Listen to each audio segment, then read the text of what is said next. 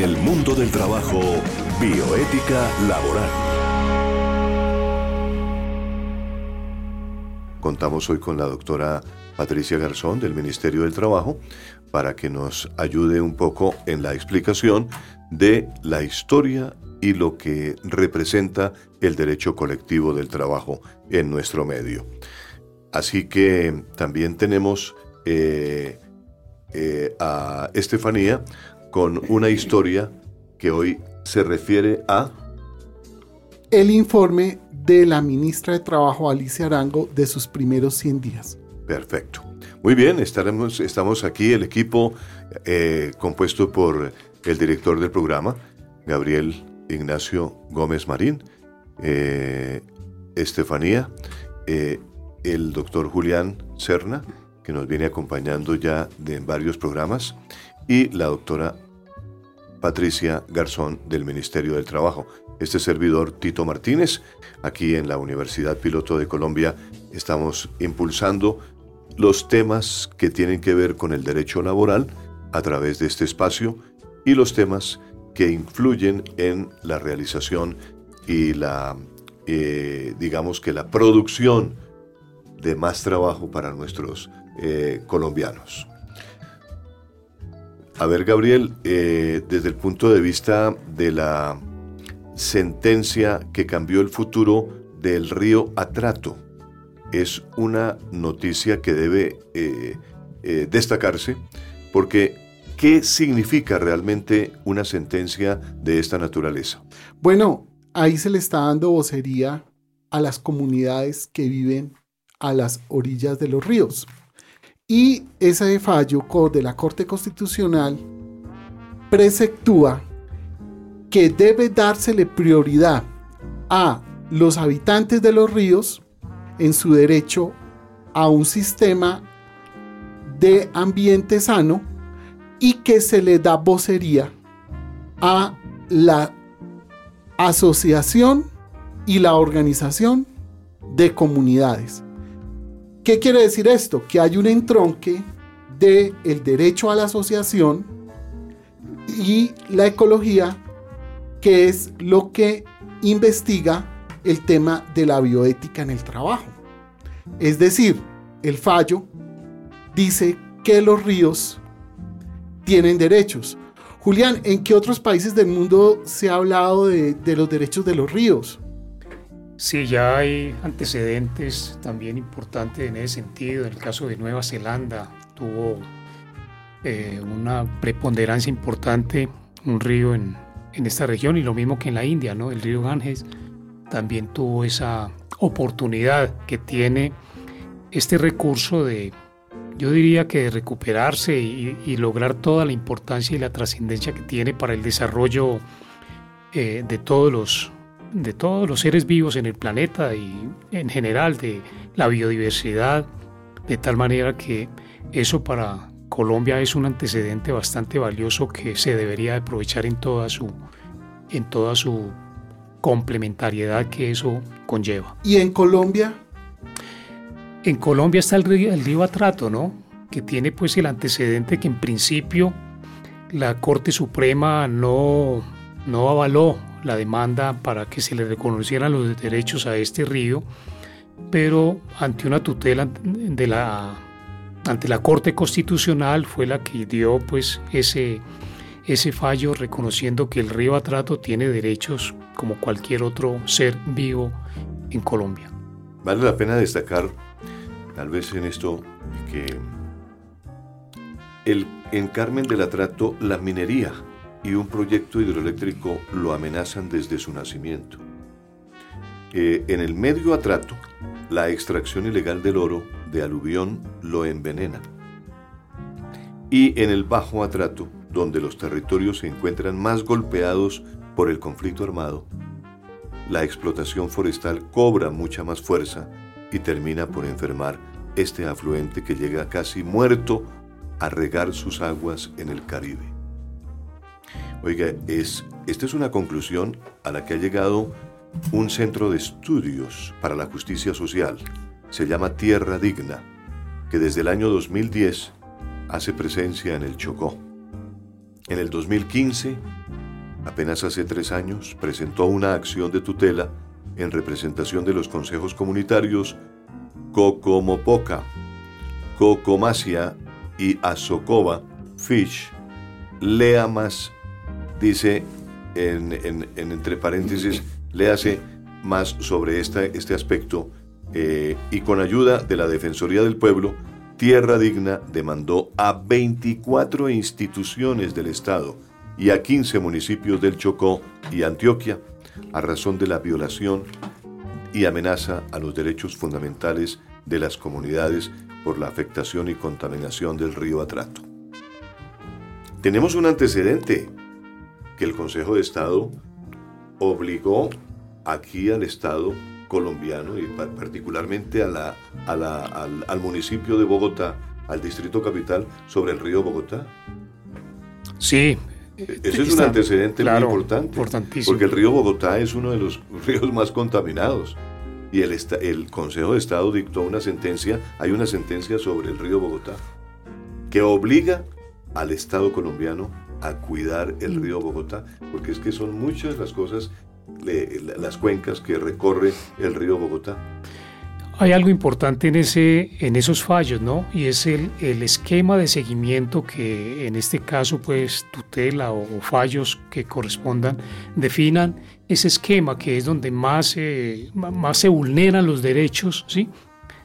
Que, que estos, estas iniciativas conllevan. Claro, claro. Entonces, eh, es, creo que hay un seguimiento muy cercano por parte del Consejo de Estado a esta iniciativa de, del río Bogotá, que, que en resumidas cuentas lo que buscan es garantizarle a toda la humanidad un recurso que es vital para su supervivencia, ¿no? O sea que, que eso amerita estos fallos y cualquiera otro que conlleve generar protección para estos recursos. Claro, porque además hay que, eh, tal como lo hemos hablado en otros programas, Colombia es un país que es bendecido por la cantidad de agua que tiene. Este es un país que todo el mundo está con los ojos puestos en esta, en esta latitud porque tenemos agua gracias a esa, a esa bendición de tener agua, es que tenemos realmente eh, una serie de, factores muy importantes. La salud, eh, los alimentos eh, se producen en una forma permanente. Entonces tenemos toda una serie de ventajas al producir agua, ¿no? Por eso pues tanta trascendencia la que ha tenido pues, el fallo de la Corte Constitucional con respecto al río Atrato, reconociéndole que es un ser vivo, ¿sí? o como se quiera definir, con iguales de derechos a cualquier ser vivo eh, que exista en Colombia. Aquí desafortunadamente a veces los fallos no se conocen, no se difunden mucho, no se conocen y sobre todo se demoran mucho en publicarse, ¿no es cierto? Hay veces que las, las sentencias se quedan allá engavetadas. Y en la Gaceta Judicial. En la Gaceta Judicial y entonces no se conocen demasiado y no se les da demasiada eh, difusión. Nosotros estamos aquí haciendo una difusión en esta emisora que propende por el bienestar de la comunidad colombiana y particularmente de esta situación que se está viviendo en torno a esta sentencia. Pero mire, Gabriel, el 10 de noviembre fue proferido el fallo de la sentencia T622 de 2016, que reconoce al río Atrato, su cuenca y afluentes como una entidad sujeta de derechos. Es la primera vez que la Corte más importante de un país profiere un fallo como este, aunque hay casos similares en Nueva Zelanda e India, como ya lo dijo Julián. Pero además dictaminó 13 órdenes para proteger, conservar, mantener y restaurar el afluente, y les puso tarea a cada una de las instituciones demandadas. Son seis las principales órdenes, la cuarta de la creación de unos guardianes del atrato, uno delegado por el gobierno y uno por las comunidades. El presidente determinó que el Ministerio de Ambiente sería el suyo. hay que profundizar lógicamente, pero las comunidades acordaron no tener un único representante, sino un cuerpo colegiado conformado por 14 personas, dos por cada uno de los consejos comunitarios que habitan la cuenca con el objetivo de darles participación a todos. El gobierno aceptó esta decisión, pero pidió para poder sostener un diálogo más efectivo se eligiera un líder del cuerpo colegiado. Aún están en ese proceso, lógicamente, ¿no es cierto? Aquí se demora mucho las cosas, desafortunadamente. Pero la quinta orden señala la necesidad de diseñar y poner en marcha un plan para descontaminar la cuenca del río Atrato. La sexta de neutralizar y erradicar definitivamente las actividades de minería en el Chocó. La séptima de recuperar las formas tradicionales de subsistencia y alimentación y asegurar unos mínimos de seguridad alimentaria en la zona y la octava de la necesidad de realizar estudios toxicológicos y epidemiológicos del río y sus afluentes. Y ahí tiene un papel protagónico la asociación de comunidades. Esa asociación, ese derecho de asociación, tiene toda una proyección legal que nos lo va a explicar la doctora Ana Patricia sobre el derecho de asociación y podemos hacerle una primera pregunta, doctora. ¿Cómo es el tema de la negociación colectiva? ¿Cómo funciona eso? Bueno, eh, la negociación colectiva, eh, acordémonos que eh, tuvo vigencia en nuestro país a partir de la expedición de la Ley 83 del 23 de julio de 1931. Este fue el primer estatuto expedido en Colombia para regular la actividad sindical y fue uno de los grandes avances legislativos que se pudieron tener frente a la historia en materia laboral. De manera que aquí lo que se trató fue tener una noción y un análisis exhaustivo sobre lo que era la protección del derecho de asociación y la libertad sindical que consagraron en 1948 y 1949 los convenios 87 y 98 de la Organización Internacional del Trabajo, que fue la OIT igual que en las Naciones Unidas en 1948 con la Declaración Universal de los Derechos del Hombre. ¿Qué nos dijo o qué nos explicó la Constitución de 1991 en el artículo 99, en el artículo 39, que un derecho fundamental era un derecho fundamental que consagraba a trabajadores y empleadores, en las cuales tenían derecho a constituir sindicatos eh, sin intervención del Estado, que estos deberían de protocolizarse eh, ante el Ministerio del Trabajo frente a un acta en la cual se pudiera verificar y evidenciar de que ya se estaban constituyendo las asociaciones sindicales o las organizaciones sindicales. Esto que permitió realmente eh, a las organizaciones sindicales. Esto permitió eh, en el artículo 55 de la Constitución Política eh, abrió la brecha, digámoslo así, para garantizar los derechos tanto de los trabajadores en beneficio de sus intereses, obviamente sin que rebasaran los límites frente a las empresas. Esto llevó a que las organizaciones sindicales pudieran presentar sus pliegos de peticiones de una manera muy respetuosa o las peticiones de solicitudes que pretendían eh, llevar a cabo con los empresarios cuáles eran los puntos y cuáles eran los beneficios que ellos estaban adquiriendo. Aquí eh, en el artículo 353 del Código Sustantivo del Trabajo estableció o coadyuvado con el artículo 39 de la Constitución Política, estableció plenamente que los empleadores y los trabajadores tenían derecho o tienen derecho a asociarse libremente en defensa de sus intereses, formando asociaciones profesionales o sindicatos. Estos que poseen un derecho a unirse también, a federarse entre, entre sí. Las, las eh, asociaciones profesionales o sindicatos obviamente deben ajustarse al ejercicio de sus derechos y cumplimiento de sus, de sus deberes, eso sí, teniendo en cuenta y sin rebasar las normas del Código Sustantivo del Trabajo.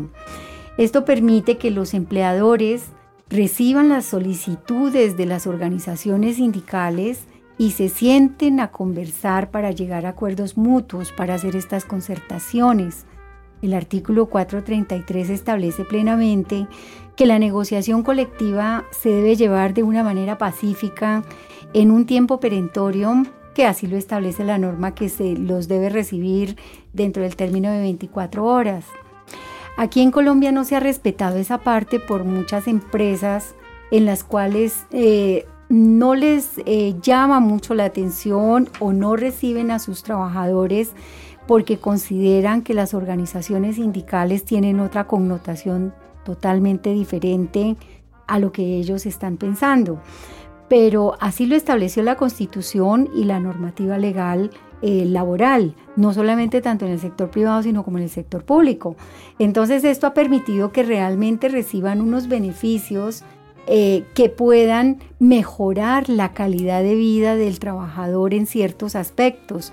No en todos, porque tampoco las empresas pueden rebasar unos límites patrimoniales o económicos que no les puedan brindar a sus trabajadores. El artículo 354 hay que tener en cuenta que establece plenamente que está totalmente prohibido a toda persona atentar contra el derecho de asociación sindical, Aunado a esto va eh, con unas connotaciones penales que debe ser, eh, son sancionados con 5 a 100 salarios mínimos mensuales vigentes. Cuando el Ministerio del Trabajo eh, sanciona, por ejemplo, por actos atentatorios, se remite una o se compulsa la copia a la OIT, a la Fiscalía General, para que sean ellos que diriman este conflicto, se llegue a la conciliación también. Ana Patricia, tú como responsable en el Ministerio de Trabajo de las investigaciones sobre querellas del derecho de asociación, ¿cuál es la prevalencia y cuántos expedientes actualmente llevas en relación a, esa violación de los derechos de asociación? Bueno, aquí hay un punto muy importante y es que eh, se presentan continuamente estas querellas por presunta negativa a negociar y por presuntos actos atentatorios. Eh, se ha reducido realmente eh, la, la presentación de estas querellas porque el Ministerio del Trabajo ha hecho una labor en el sentido de que falla en derecho. Allí no se falla eh, de fondo estas querellas si no tenemos un material probatorio que realmente pueda evidenciar que las empresas están cometiendo una presunta comisión de actos atentatorios o una presunta negativa a negociar. Esto lo podemos evidenciar y hacer un análisis profuso frente a las querellas y es muy exhaustivo. Entonces las empresas ahorita, obviamente que nosotros por la 1610 eh, tenemos una aplicabilidad de sanciones que le están diciendo a la empresa, ojo señor empresario, si usted no se sienta en las 24 horas, usted se expone a pagar 700 mil, 3 mil millones, no sabemos en cuánto salga una sanción de estas. Entonces a veces eh, uno como inspector o en mi caso en la inspección que manejo, me queda como un sabor y digo yo, pero los empleadores, ¿por qué no se sientan? Escuchen a sus trabajadores, escuchen a las organizaciones sindicales, ¿qué es lo que quiere? Solamente por el respeto de escucharlo, pero más que ese respeto es que es una obligación, es un derecho, es un deber, es una obligación. Claro. Entonces sí ha disminuido realmente porque ya creo que las empresas se están concientizando eh, sobre la situación eh, que se está presentando cuando sus organizaciones o asociaciones sindicales presentan sus pliegos de peticiones y que deben ser atendidos de manera pronta y oportuna por el empleador.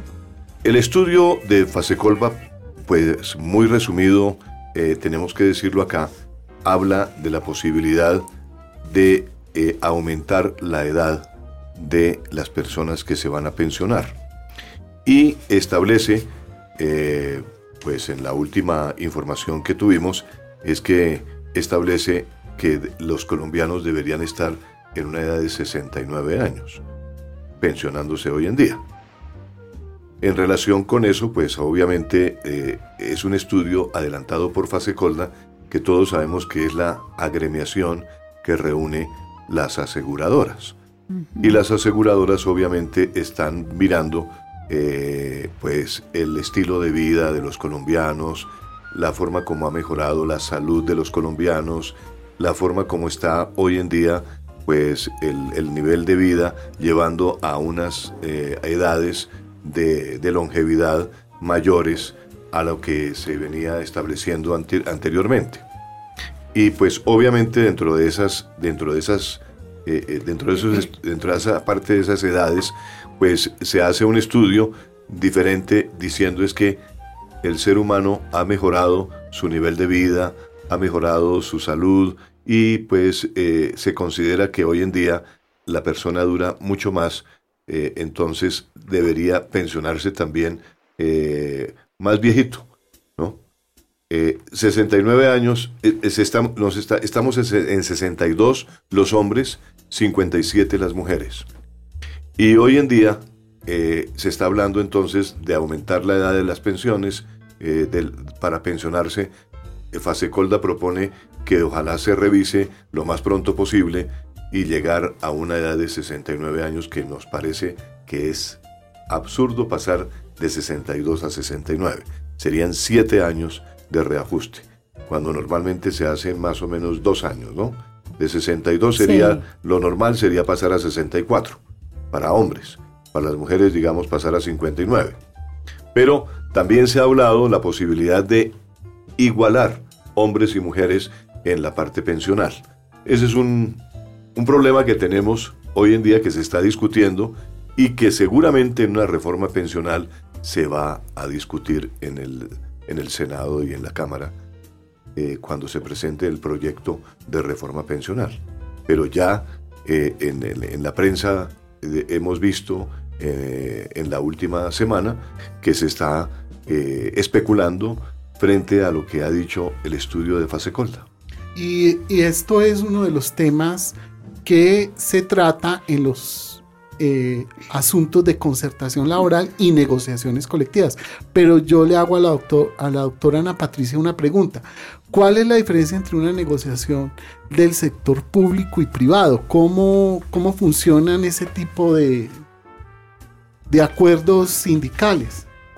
Bueno, aquí debemos partir de una base muy importante y es que el sector privado es totalmente diferente al sector público. En el sector privado nos regimos por el Código Sustantivo del Trabajo. ¿Qué quiere decir esto?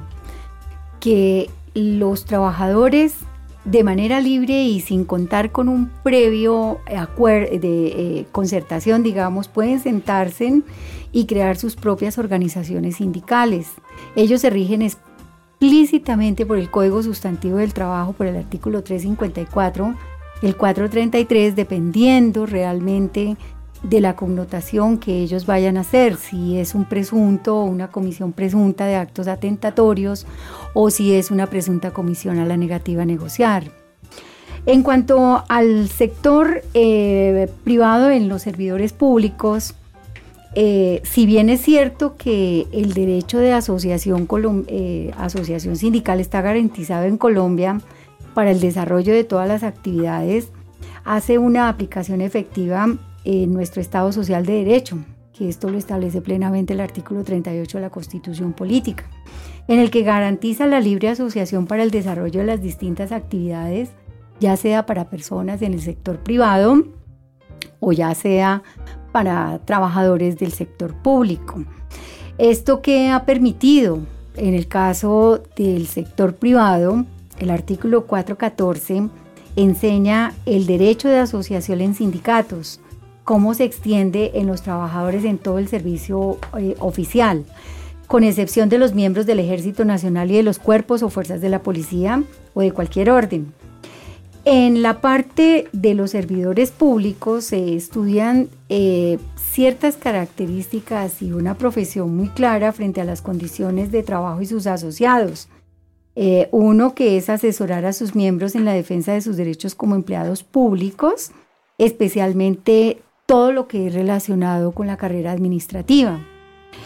El segundo punto que tenemos es eh, representar el juicio ante las autoridades los intereses económicos y comunes de las agremiaciones o de la profesión respectiva.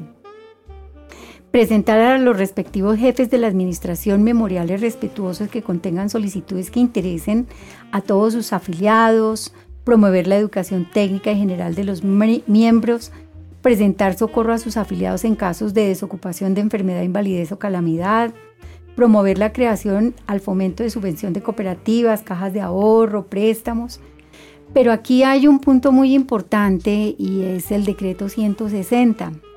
El decreto 160 del 2014 eh, realmente es el que rige esta modalidad contractual, ya sean trabajadores oficiales eh, o ya sean servidores públicos o ya sean trabajadores nombrados o supernumerarios.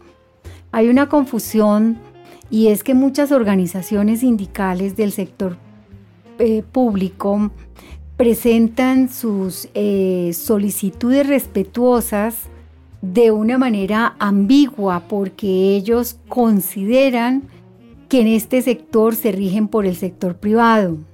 Pero lo que ellos deben tener en cuenta es que hay un decreto específico que los rige a ellos y unos requisitos fundamentales y taxativos que deben tener en cuenta para la presentación de los pliegos eh, frente a las entidades.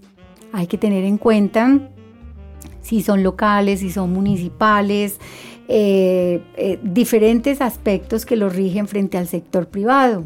En el sector privado ellos directamente presentan sus pliegos al empleador de manera que éste los tiene que atender en el término perentorio de 24, 48 horas, sin que exceda esos cinco días que establece la ley laboral. Asimismo lo establece también en el sector público, pero con unas connotaciones totalmente diferentes. Entonces, ¿qué pasa? Ellos confunden, por ejemplo, un trabajador oficial que está nombrado o que tiene un contrato en provisionalidad y que tiene la connotación de supernumerario. Es totalmente diferente. Entonces ellos tienen que hacer estas distinciones frente al sector público y al sector privado que permita realmente dilucidar eh, frente a qué está. ¿Por qué? Porque frente al sector público no es de recibo un artículo 433 cuando realmente ellos se rigen por la parte administrativa y en el sector privado se rigen taxativamente por el Código Sustantivo del Trabajo.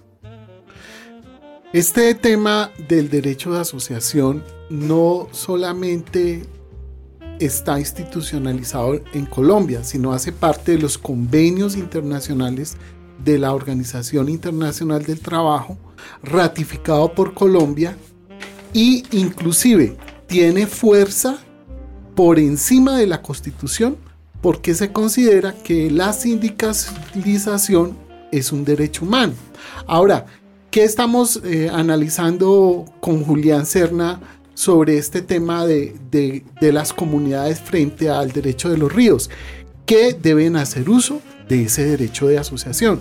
Julián, ¿qué río en este momento en toda Colombia podríamos apadrinar para hacer un movimiento social a favor de estos? O sea, ¿qué río crees que se encuentra en peligro por el tema del turismo, por el tema también de la deforestación de sus cuencas? Eh, por ejemplo, hay industrias que afectan mucho los ríos, que es las curtimbres. No sé, desde su mirada, Julián, cómo la comunidad o qué comunidad debe movilizarse para proteger qué río de Colombia. Yo creo que, el fallo de la Corte Constitucional dio una línea en ese sentido, ¿no? Voy a leer una parte de ese, de ese fallo. Dice, para esta sala de revisión, la protección al ambiente no es un amor platónico hacia la madre naturaleza, es muy interesante esa percepción de la, de la Corte, sino la respuesta a un problema que de seguirse agravando al ritmo presente acabaría planteando una auténtica cuestión de vida o muerte. La contaminación de los ríos y mares, la progresiva desaparición de la fauna y la flora, la conversión en irrespirable de la atmósfera de muchas grandes ciudades por la polución, la desaparición de la capa de ozono, el efecto invernadero, el ruido, la deforestación, el aumento de la erosión, el uso de productos químicos, los desechos industriales, la lluvia ácida, el empobrecimiento de los bancos genéticos del planeta, etcétera, son cuestiones tan vitales que merecen, óigame bien, una decisión firme y unánime de la población mundial. Al fin y al cabo, reitera el fallo, el patrimonio natural de un país, al igual que ocurre con el histórico artístico, pertenece a las personas que en él viven, pero también a las generaciones venideras, puesto que estamos en la obligación y el desafío de entregar el legado que hemos recibido en condiciones óptimas a nuestros descendientes. Creo que hay una línea de acción muy clara de cualquier, cualquier impulso que se haga pues, en, Colombia sobre, para repetir este ejercicio tan interesante que tuvo el río Atrato en Colombia. Claro. El río Magdalena podría ser también, ¿no? Claro, es que sí, ya, ya, totalmente, pues. Además, pues es un río que todos sabemos la trascendencia que tiene, pues, para Colombia en general. Sí, claro. Se están, eh, eh, pues, impulsando a los emprendedores. Se hace un emprendimiento eh, cada vez que se puede realmente destacar. Hoy en día vemos, por ejemplo, compañías que están aprovechando la tecnología que se convierten realmente en, en empresas líderes del mercado y vemos, por ejemplo, servicios nuevos que revolucionan totalmente el mercado y el consumo. La situación, por ejemplo, de Rappi, que son aplicaciones que realmente están hoy en día de moda, ¿no? Que se están consumiendo cosas a través de Rappi. Uno llama por teléfono, me puede comprar tal cosa y me se lo llevan enseguida, ¿no? y usted lo paga bien sea en efectivo o con tarjeta de crédito, pero o con tarjeta de débito. Pero para destacar hoy en este programa, eh, por ejemplo, se entregaron los premios Emprendedora, eh, Emprendedores del Año EY. EY Colombia reconoció las historias de varios emprendedores que han contribuido con alguna pasión, perseverancia, liderazgo, innovación y compromiso al desarrollo económico y social del país y son fuente de, inspiración para también para nuevas generaciones. Edgar Sánchez, el presidente de EY Colombia, señaló, es un país como Colombia donde solo el 30% de las nuevas empresas logran superar la barrera de los cinco años de existencia y en donde las pequeñas y medianas empresas representan un 80% de la fuerza laboral. Estas historias se convierten en una fuente de inspiración imprescindible. Por eso, en ella estamos comprometidos con el apoyo al emprendimiento a todo nivel, como parte de nuestro propósito de construir un mejor mundo para trabajar y vivir. Estas fueron palabras, se repito, de Edgar Sánchez, presidente de EYE Colombia, que en su undécima versión la iniciativa de la compañía destacó la labor de 16 empresarios de todos los sectores de la economía, generaciones y trayectorias que han logrado materializar sus ideas en negocios sostenibles. Un jurado independiente fue el encargado de evaluar estas diferentes categorías bajo los seis criterios estipulados a nivel global para otorgar el premio. Espíritu emprendedor, desempeño financiero, direccionamiento estratégico, impacto global, innovación e integridad personal entre las, los requisitos para otorgar este premio. Y en estos 11 años, el Premio Nacional ha tenido la fortuna de que dos mujeres representen el emprendimiento del Año Mundial EYE, por, como parte de una dupla. Sin embargo, en esta ocasión es la primera vez que una mujer lleve sola la bandera de nuestro país que irá a Mónaco a representarnos, según el presidente de EYE. Se trata de la señora María Elena Obando, presidenta de Coordinadora y ganadora del Emprendedor del Año Máster, quien representará a Colombia en Mónaco. Este es un reconocimiento, dijo ella, no solamente a mi labor, sino a la de todas las personas que trabajan conmigo y que han hecho grande a Coordinadora. La comunicación con la gente, la curiosidad, la persistencia han sido también la clave para convertirnos en lo que somos hoy como compañía, ser galardonada como emprendedora del año máster, que es una satisfacción muy grande, se convierte en un estímulo para seguir creciendo y contribuyendo al desarrollo del país. En cada una de las cinco categorías del emprendedor del año EYE, fueron, por ejemplo, Emprendedor del Año Master EYE, María Elena Obando, la que le acabo de mencionar, que es la presidenta de coordinadora, Emprendedor del Año Emergente EYE, ganadores fueron José Calderón, Miguel McAllister y Pablo González de domicilios.com. Nominadas estuvieron Catalina Álvarez y Mariana Inestrosa de Agua Bendita. Nominado Federico Saavedra de Marcas Vitales. En la categoría Ejecutivo Emprendedor del Año EYE estuvo eh, como ganador Gustavo Vega de ACH, nominado Efraín Forero de Da Vivienda y nominado Ernesto Mayorga de SICA. En la categoría Emprendedor Social del Año EYE, los ganadores fueron Freddy Vega y Christian van der Helms de, de Platzi. Eh, nominados también estuvieron Alejandro Bear y Andrés Escobar de Alcahuete. Y nominado Luis Alberto Rosas de Tumaco Fish. Y la, el premio a toda una vida de emprendimiento lo ganó el señor Jorge Londoño Saldarriaga. Eh, eh, se le entregó ese premio al señor Jorge Londoño Saldarriaga y pues la prensa escrita ha estado destacando esta labor de la empresa EYE que busca ante todo una mayor contribución al desarrollo del país de los grandes emprendedores que hoy en día tenemos, ¿no? Y ojalá que estudiantes de la Universidad Piloto de Colombia se fijaran en estas situaciones de emprendimiento para impulsar nuevas empresas, nuevas ideas que salgan a flote para mejor bienestar de los colombianos.